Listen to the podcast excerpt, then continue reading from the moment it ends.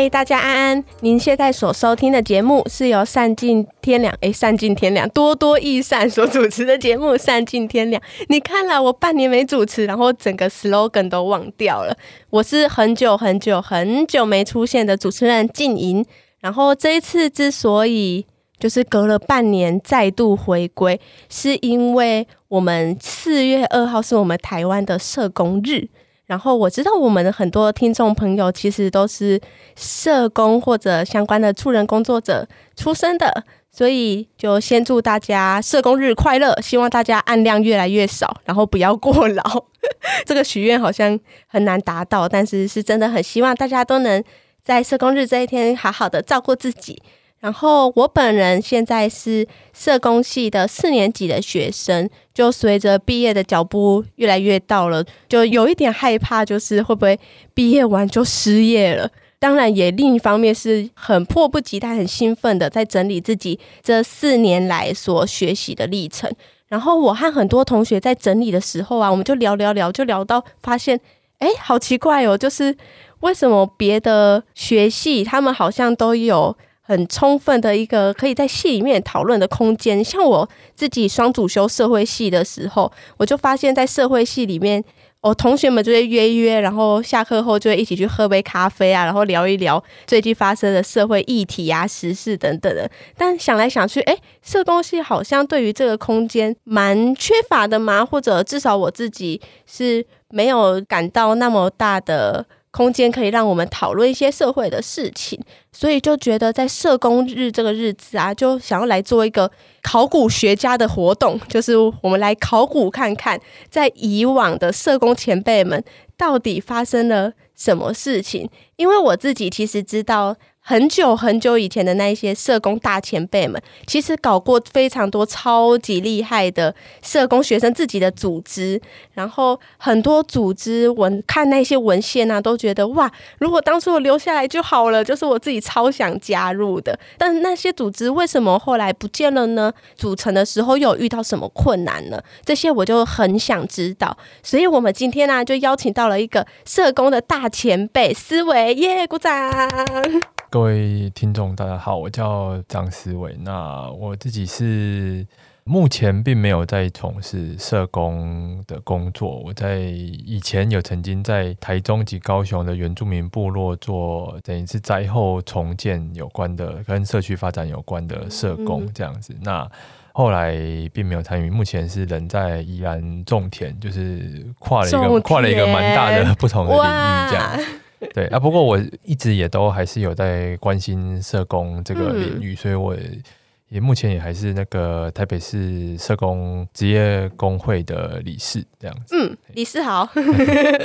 哎，我觉得种田超酷哎，你知道我身为一个都市小孩，一想到种田就想到田里面有虫，然后我就觉得啊、哦，天哪，好可怕呀！诶、欸，没有想这个陌生的时候，当然都会如此啊。啊直接实际下去，就会感受到不不一样的温度跟感觉了。好像是诶，诶，思伟是我自己在工会里面认识的一个我觉得超厉害的前辈。就我知道思伟自己参与过很多的，嗯，不管是社运也好，或者是社工相关的学生组织也好，就是经验非常的丰富啊。我们从回到。嗯，我不知道几年前，十年前吗？二十年前，就思伟那时候当学生的时候，你们曾经组过什么样的团体吗？哦，仔细想一想，还真的是 蛮蛮久以前的。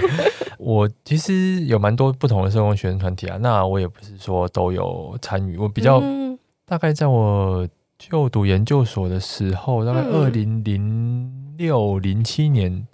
的时候是有跟几个朋友有想要筹组一个社工，台湾的社工的学生联合会这样子。那嗯，当然是并没有成功啦，所以他直到现在都没有出现这样。哎、欸，可是这很酷哎，就是是想要联合全国的社工学生嘛、欸。最初其实是有这样的想法，啊、但组成的过程并没有很顺利啦。哎、欸，这个没有很顺利，能不能再帮我们多说一点啊？最初其实是我跟我同学，我们都是一个读台大，一个读政大的社工研究所。嗯、那我们其实那时候最初是我读研究所的时候，香港理工大学的应用社会科学系有来跟我们这个研究所交流。嗯嗯嗯、那他们也是来了几十个学生，有来刚好介绍一个他们香港的社工学生，因为刚好在他们来访的前一年，香港有一个社工的类似大罢工性质的活动，哦、就是说、嗯、那时候香港政府它要有一个制度上面的叫做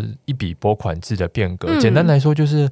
核销跟流程上面的简化了，还有就是说，它有一些规定的松绑，嗯嗯嗯，那社工会反对，其实就是说怕会因此社工的劳动权益受损，而且机构它更可能会有上下其手的空间，嗯、就是说这个。管制的松绑，那社工是有所反对的。那他们不只是社工的时候罢工，他们连社工香港的社工学生有个香港社工学生联合会也跟着去罢课。哇！啊，罢课并不是只是说大家就不去上课，对，好像对大学生的呃日常生活，突然觉得好像有点爽的感觉。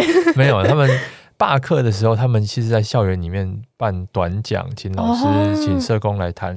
然后他们在校园里面举办活动，去让社会啊，或者是校园或社会的学生去了解他们在做的什么事情。就是说，这个它还是一个充满行动的一个活动。对，听起来行动的量能很充沛。我听起来就我觉得超吃惊的，就是对比我现在在学校跟同学或学弟妹相处的过程，好像。我们一二年级的时候，连什么是回捐都还搞不太清楚，然后更何况就很难想象那时候香港的社工学生会因为某一件事情而联合起来集体罢课。我觉得那个行动量能是一个我很无法想象的境界耶。对啊，不过我想那个也是因为历史脉络的不同啊，嗯、毕竟他是英国管制殖民下的，那他们可能接受到更容易接受到。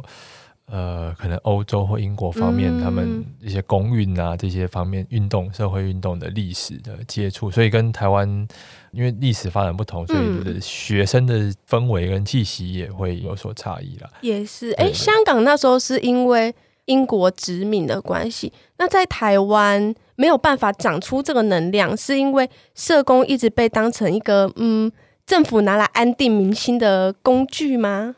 我觉得其实香港或者是全世界各地社工可能都也会面临就是自我怀疑，说我到底是不是在做一种社会控制？就是你所说的，可能政府让你去摸摸摸头、摸摸头这样子，呃，也会有啦。我觉得台湾也会有这样子的挣扎，这些都很正常。对对。那就回到刚才所说，就是香港他们的社工学生自主的罢课，然后在校园里面办很多短讲，影响到。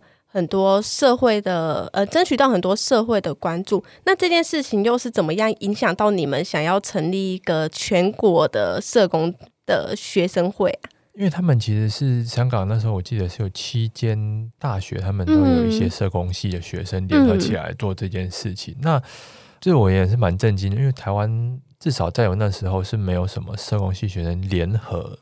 做什么事情？哦，到到现在好像还是没有哦。不过到现在为止，中间有些人有不同的尝试，也有短暂的时间曾经有联合一些 昙昙花一现这样团体出现这样子。嗯，对。那他们那时候是甚至连香港的社工学生年会是可以去跟政府，就是说，嗯，社工的一些专业团体有，我记得有四个团体，那他们去跟政府谈判这个一笔拨款制的修改这个规定，那。这里面包含社工学生联合会，嗯，就是表示它是一个学生团体，让他可以去，几乎是像是涉入一个劳资会议，嗯嗯，这这样子，就是涉及政府规定改变的这个会议里面。那我觉得那时候对我也蛮冲击的，就是在台湾，可能你要说什么学生团体去去参加什么政策修改的，嗯嗯嗯，政府去跟专业团体讨论的会议，根本可能都很难想象，可能不止社工这个领域，其他领域可能都不太可能发生这样子。那我那时候。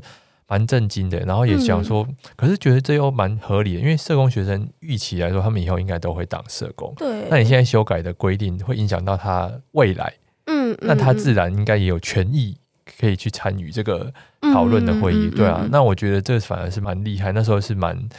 觉得说，如果我们有朝一日能有这个境界就好了，这样子，嗯、对对，所以才开始想要筹组一个学生的、哦、社工学生的联合团体。我我觉得很敬佩的是，就是像我也会跟我的同学聊说，哎，像是我们以后出去啊，我们可能案量很多啊，然后可能会被回捐呐。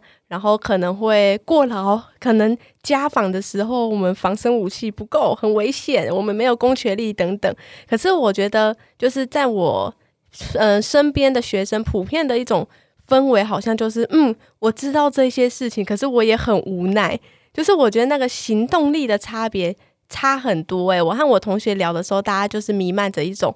哦，对啊，那又怎么样？就是大不了就不要做这个工作，我就离开社工界。可是大家好像就很难去长出那一种，哎，对，那我们联合起来一起抵抗或者推翻这个体制。所以我每次在听到香港他们社工学生的故事的时候，我都觉得天啊，这是不同的世界吧？就怎么有社工可以长成这样，我非常羡慕。但是那时候就是我们都知道要筹组一个团体，其实。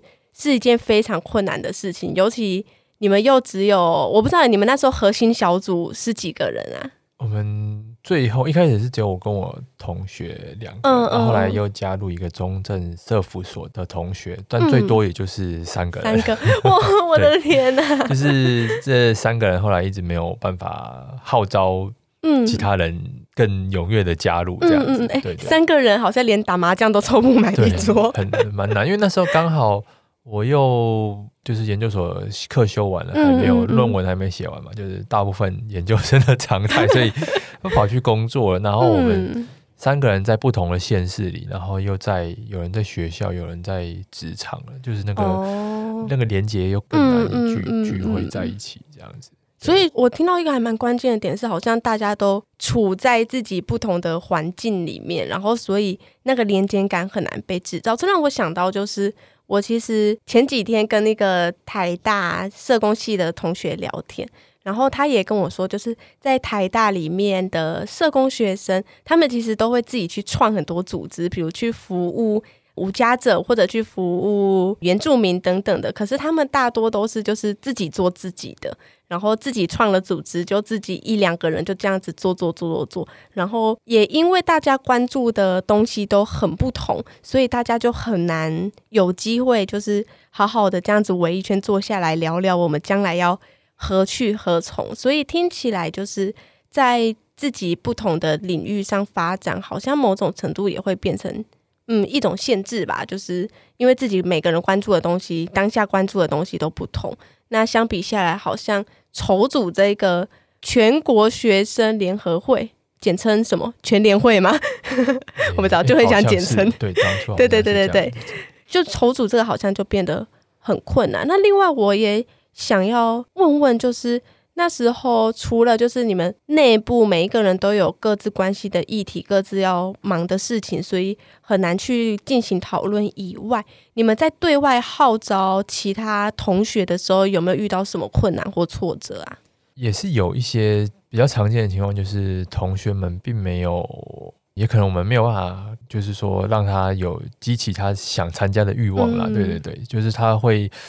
我觉得同学们也比较不会有这个意愿或者有这个兴趣，觉得说有这样子性质的团体组织是有有需要的，有要参加的这样子。嗯嗯嗯。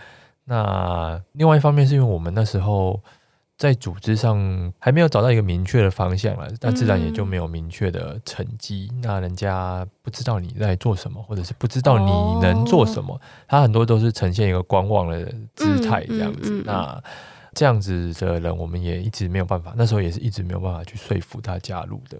这样子，嗯，有点像是就是我知道有个全联会，但我不知道加进去以后大家要一起干嘛的那种感觉。对。对哦，那你们那时候有想过要一起干嘛吗？还是其实还没有想到这一步？其实那时候，因为后来发现，我们曾经办过一个座谈会，嗯，然后真的有人。不是只有北部的社工系学生，也那种新竹、台台中的都有来。嗯嗯、那那一刻会觉得说，大家其实彼此蛮陌生的。那、嗯、我们后来一开始定的方向，其实是希望有用一个，呃，现在讲起来可能没有人记得，没有人知道，叫做 Google 论坛。Google 那时候有个功能 叫论坛，它有点像。呃，就是让大家可以在上面贴出文章，就是说，然后这个群组里面的人会看，可能有点像现在的脸书社团的感觉。社团，可是它并不是很好用。哦。对，因为那时候社群网站还没有那么发达，这样子。嗯嗯嗯嗯。但是在那个社团上面，我们原本是希望说用那个 Google 论坛，可以让不同校系的学生去自我介绍一下，大家可以就算保持平常都有个距离存在，但是还是可以。互相认识。但纵使是连这一步都很做不太出来，对就是没有说吸引到什么人来加入投入这样子。嗯，是因为那个软体太难用了吗？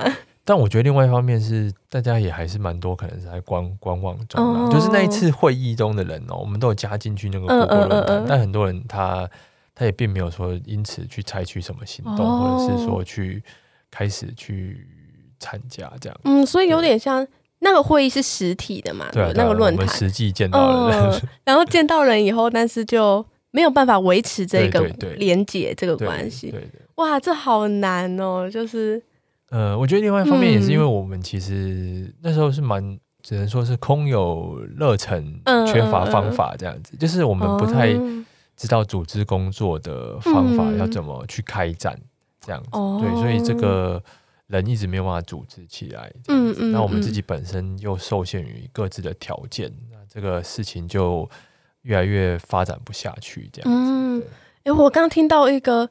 关键字是组织工作的开展，我突然发现这好像是一种专业，就是说组织好像也不是我说组就组，然后就可以组起来的。对啊，对啊，他、嗯、他是，我觉得他是需要蛮多人际间的技巧，然后能够，并且他也要设定一个比较明确的目标，明确的目标去做。嗯、但我们那时候都反而都这方面都是缺乏的。哦，哎、欸，我先笔记下来，就是需要明确的目标，然后需要人际间的接触，这样。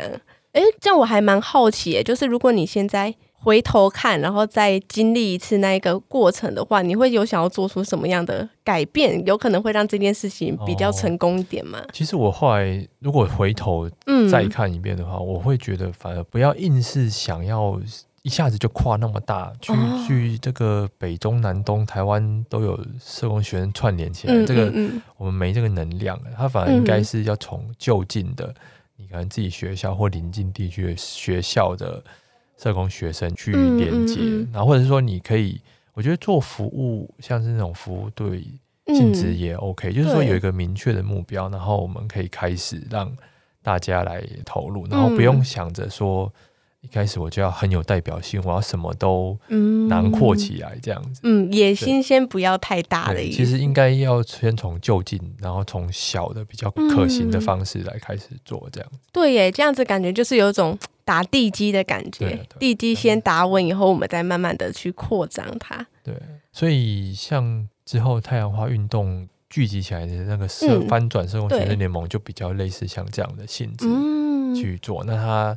虽然后来还是解散了，不过它中间真的是运作并且存续了几年这样子。嗯，哎，那时候翻转你有参与到吗？有，有哦。那那个我还蛮想要听那时候参与到整个经验呢。呃我没有一直待到他解散，嗯、就是因为之后我跑去宜兰种田，嗯、所以我就比较没有参与。嗯，对啊。可是他最初是怎么样组织起来的？还蛮好奇的。是二零一四年那个反服贸的太阳花运动中有，呃，现在可能要解释一下，我怕有些人不听不记得。对耶，对对，他其实就是说台湾跟中国之间有一个。嗯自由贸易协定呢，它是有关服务业方面的。那服务业方面就包含社服，社服类方面包在里面的比较多是长照领域这件事情。嗯嗯、那时候是有一些学者啊，或者领域内的人对服贸这个东西，就是说这个运动上面，大家各行各业都提出自己的看法。那社工、嗯、社服类其实也有。那那时候就是我们有提出一些接收到的，有一些说对这个服贸有疑虑的这个观点。那有几个不同的社工的学生的团体，或者是类似像系学会这种也有。嗯、我那时候记得有七个、欸，有七个，然后我们一起去那个卫福部前面抗议。嗯嗯，那个卫福部那时候还在塔城街那个，就是他他还不是不是在那个南港，在那个在那个、嗯嗯、对，然后那时候去抗议，我也是前一天去抗议的前一天才被找去的、欸，就是我原本都不认识这些人，啊、我是有认识的人，他们。他就说，我们等一下要去一个社工学生的会议，明天要去抗议，你要不要去参加？这样，那我去了现场以后才发现说，哎，大家这样你也算很好揪的人，对不对？呃，反正那时候大家每个人都是在立法院周围晃来晃去，哦、就是其实 对大家整天都在抗议这样。了解了解。那去了以后，我发现那时候就去的是台大的社工学生，那时候还不是一个正式团体，就是几个台大的社工学生。嗯，嗯，那跟他们开会，我才发现说。全部的人都没有那种社运抗议的经验，哦、就是他们就是决定好明天要去，嗯、但是他们都、新手新手就不太知道设想的状况会怎么样。嗯、那我反而那时候觉得说，因为我之前那几年有参与台湾农村阵线的活动，嗯、就是有一些反土地征收之类的社会运动。那我那时候觉得说。他们隔天就要去了，那我也去现场帮忙帮、嗯、忙一下，因为他们可能会很紧张，或者是说有些状况不知道怎么办这样子。那、所以因此就隔天去了卫福部抗议。一开始那个学生真的很害怕、欸，就是我们其实去那么多人，七个学校的人，其实去了一两百人之间哦、喔，哦，很多哎、欸，所以那个根本就不能人行道根本站不下去，其实你要站到车道上，警察也警察也会挡一个车道让你站在前面抗议啊，但学生就是。不敢站下去，不敢从人行道走下去。Oh. 对，那天还有就是也要去催促，去跟大家说放心，这个没有问题。这样子，就、嗯、我觉得，因为社工学生可能对上街头抗议的经验比较缺乏。嗯嗯，对对对。反而就是说那一天，我觉得那天能够联合七个。小的社工系的学生，嗯嗯，抗议是蛮蛮厉害的。对，我觉得超厉害的，而且刚听到说里面有是系学会，对，有些是系学会，有些是什么服务队，那有些就是说他纯粹就是学生的组织，他组合起来，他并没有真的成立一个什么团体，他只是某个某，比如说台大社工系什么中正。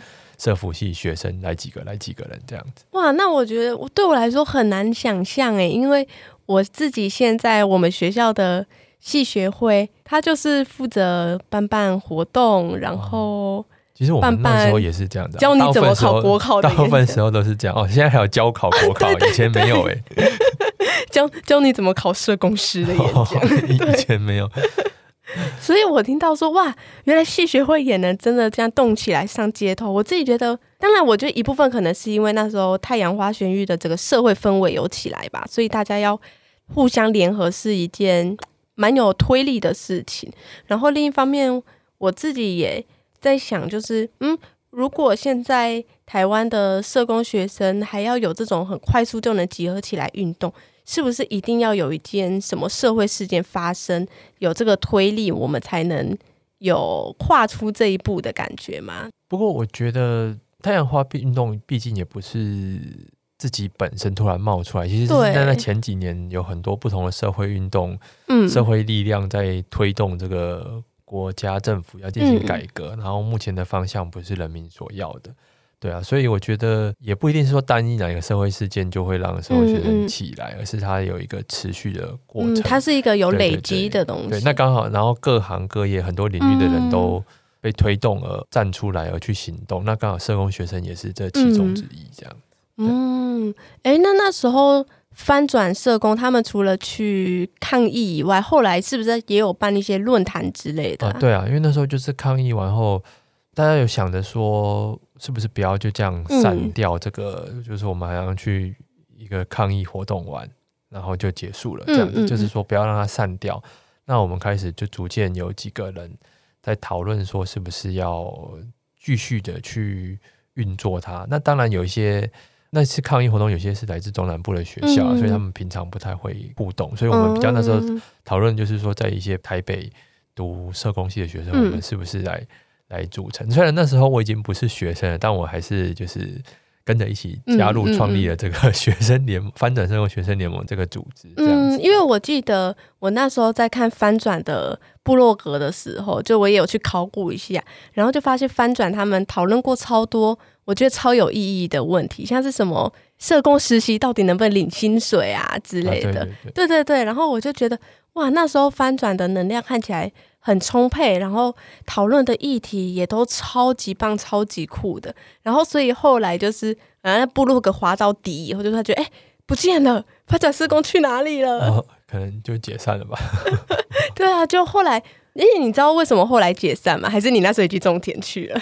呃，我大概知道，就是说，因为翻转的学生一开始其实蛮多，嗯、开始就是研究生了啦，哦、所以说跟大学生还是有点距离。嗯、那其实当然也还是有大学生参与，但是随着因为学生的身份容易，就是说你过了三四年就毕业，那你毕业之后，你们后面没有后继无人，人接接棒的话，嗯、那我记得那时候翻转就是他已经面临到一个他们吸引不太到。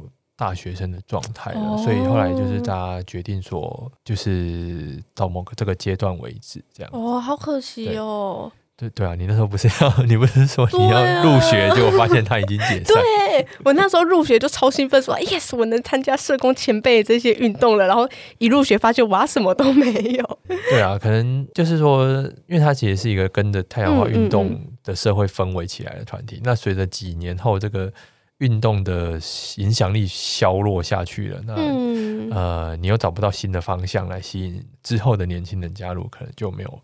就是那他最后也就是大概就走到一个阶段就停止了。嗯，嗯，嗯，对耶，这就刚才说到，就是我觉得有一个蛮重要的点是，组成的人好像大部分都是研究生这一点。对对对。哎，大学生到底都在干嘛？我开始扪心自问。哦，嗯，对，为什么？为我还蛮好奇，就是为什么研究生特别感觉特别容易被吸引进这种自主的组织，然后大学生比较不容易，是因为大学生还在。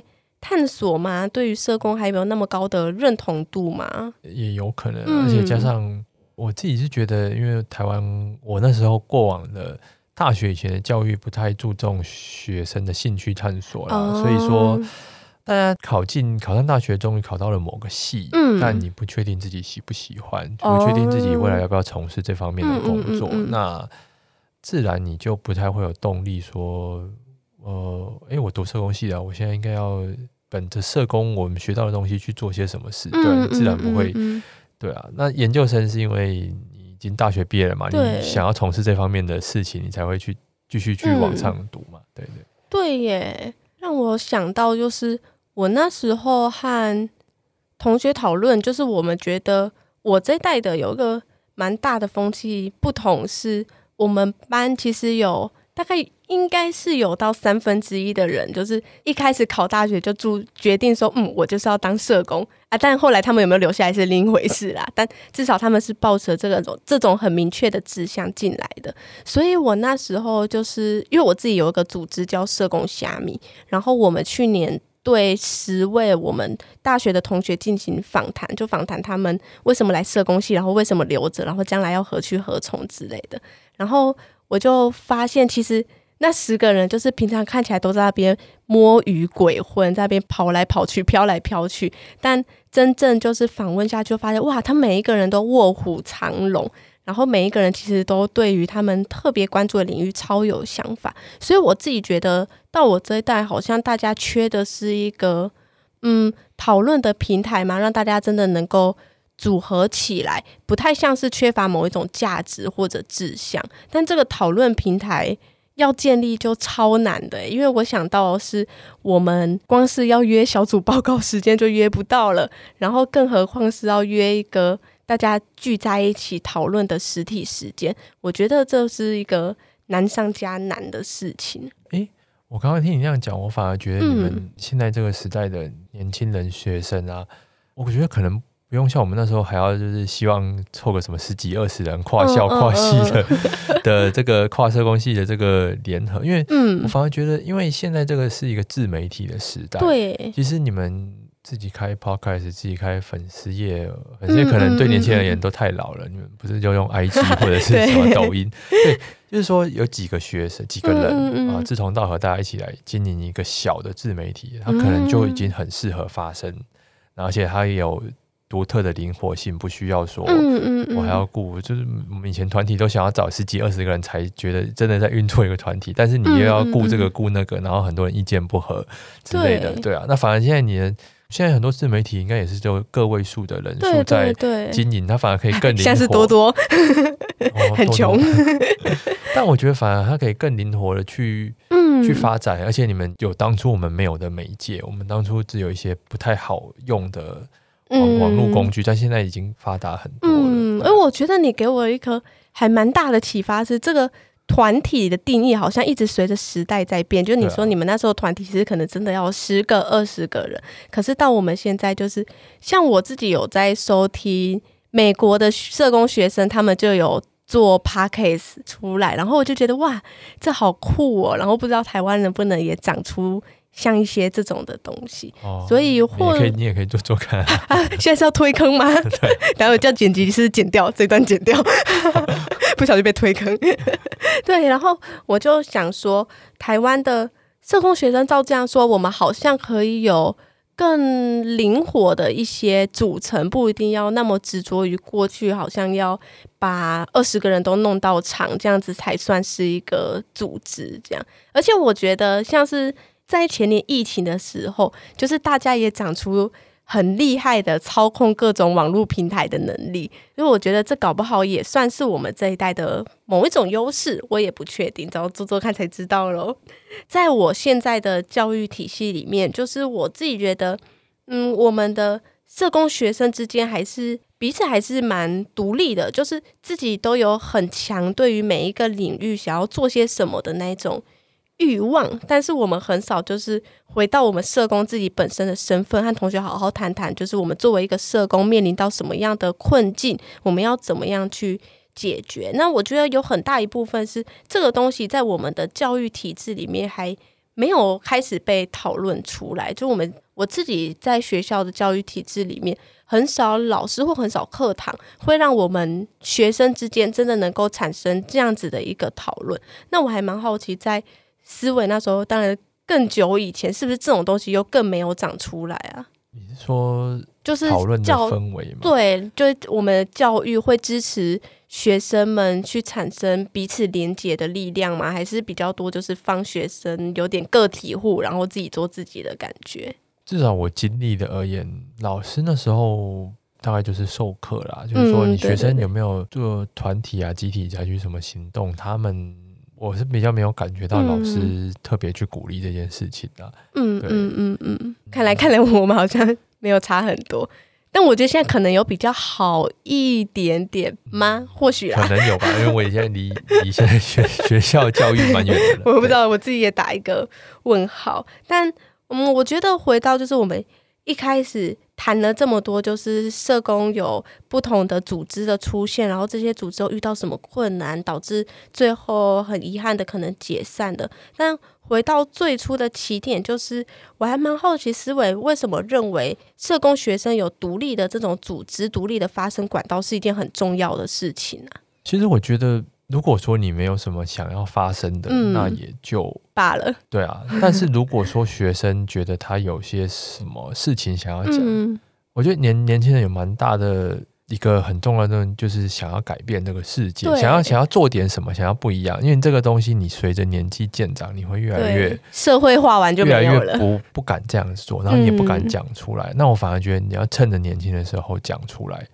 对，那如果说你真的有什么想要讲、想要改变、想要影响别人、想要去提出来的事情，就是尽量去发生啊。对啊，嗯嗯。如果说你有真的，那当然，如果你年轻的时候也没有特别这样的想法，那也那也没有关系。我觉得，这个都是每个人有不一样的样貌这样子。嗯嗯嗯。但如果你年轻的时候想讲，就不要不敢讲，因为你越年纪越大，你会越难讲出来。嗯，确实是这样。我自己。想到我们因为去年疫情的关系，所以我们学校不止我们学校，我们这一届的社工系的学生有好多人，就本来的暑期实习的机构都因为疫情的关系，就突然不收实习生了。然后那时候大家就。只好就是，要么就是去一些他们觉得领域或志向不是那么合的机构，不然就是要放弃这一次的实习机会，然后延毕一年，然后多缴学费，然后今年再实习。我那时候就觉得我，因为我那时候做了一篇报道，然后访谈了这些因实习受到疫情影响，所以被迫调整成他们不喜欢的样子的社工学生，就发现每一个社工学生其实。对于当自己真的被影响到的时候，他们有好多的不满和委屈是想要讲给大家听的。可是因为没有一个嗯向外的独立管道，然后他们也不知道怎么说，最多就只能在可能个人的 IG 上面抱抱怨，然后跟朋友生生气这样子而已。呃，所以对我来说，就是我到现在还是会想要。筹组专属于社工学生的组织，就是因为我在去年的疫情那一波里面看到了，我觉得社工学生在某一些很重要的时间点还是非常需要被听见的，不只是疫情，不只是实习，或者是像是我们自己的课程，很多课程因为学校就是什么缩减经费啊，说不开就不开。可是那一些课程，我们其实是觉得对于一个社工的养成是非常重要的。但这些话，就是我们一直没有一个好的平台可以让我们发声出来。就是这是我自己的经验。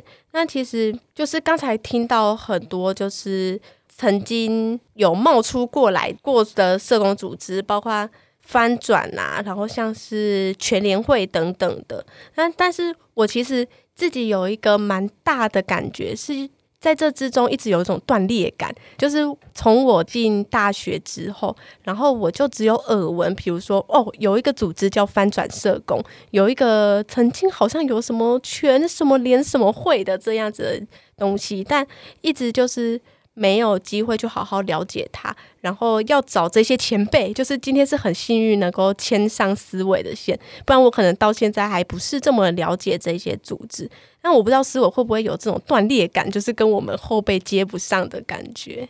呃，你们是不是也不知道我们现在学生在干嘛？我们这一代、啊、可能不一定是这些组织吧，因为我已经离开学校有点久了。对对对，嗯、因为我就觉得这个断裂感。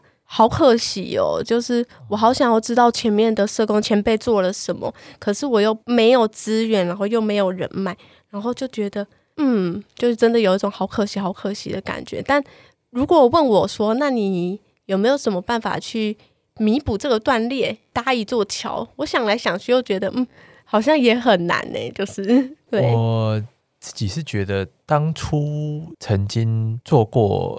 这些社工学生组织方面的人，嗯、我自己想想，后来蛮多，应该现在都是有参加全台各地的社工工会的哦，反所以加入工会就可以找到这些人，啊、这些人对，刚刚好，嗯嗯这些如果还没有阵亡的话，可能还在 这个各地的工会这样子，嗯，对啊，不然我觉得我就是要在这里空中。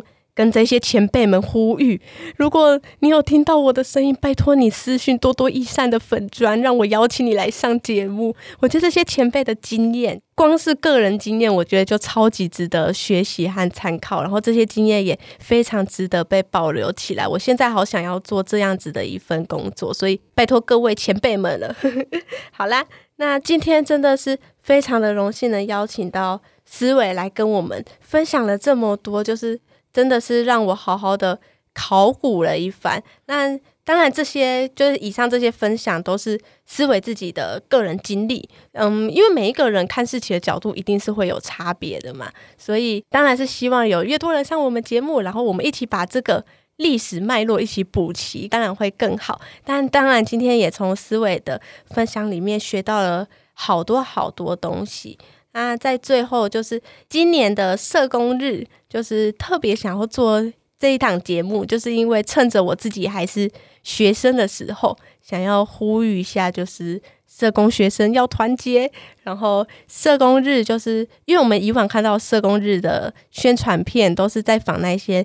服务很久很绩优的社工，那我觉得那些社工真的超厉害的，就是是我们一个榜样。可是有时候我又会觉得他们离我好远哦，就是我好想要知道。我们社工身为一个学生，到底能够干嘛？所以我就企划了这集节目。那也希望听众朋友会喜欢这样子的一种尝试。那在最后，我们再次的谢谢思维来上我们节目，耶。那本周的善尽天良就到这里结束喽。我们下周二再见，拜拜。好，拜拜。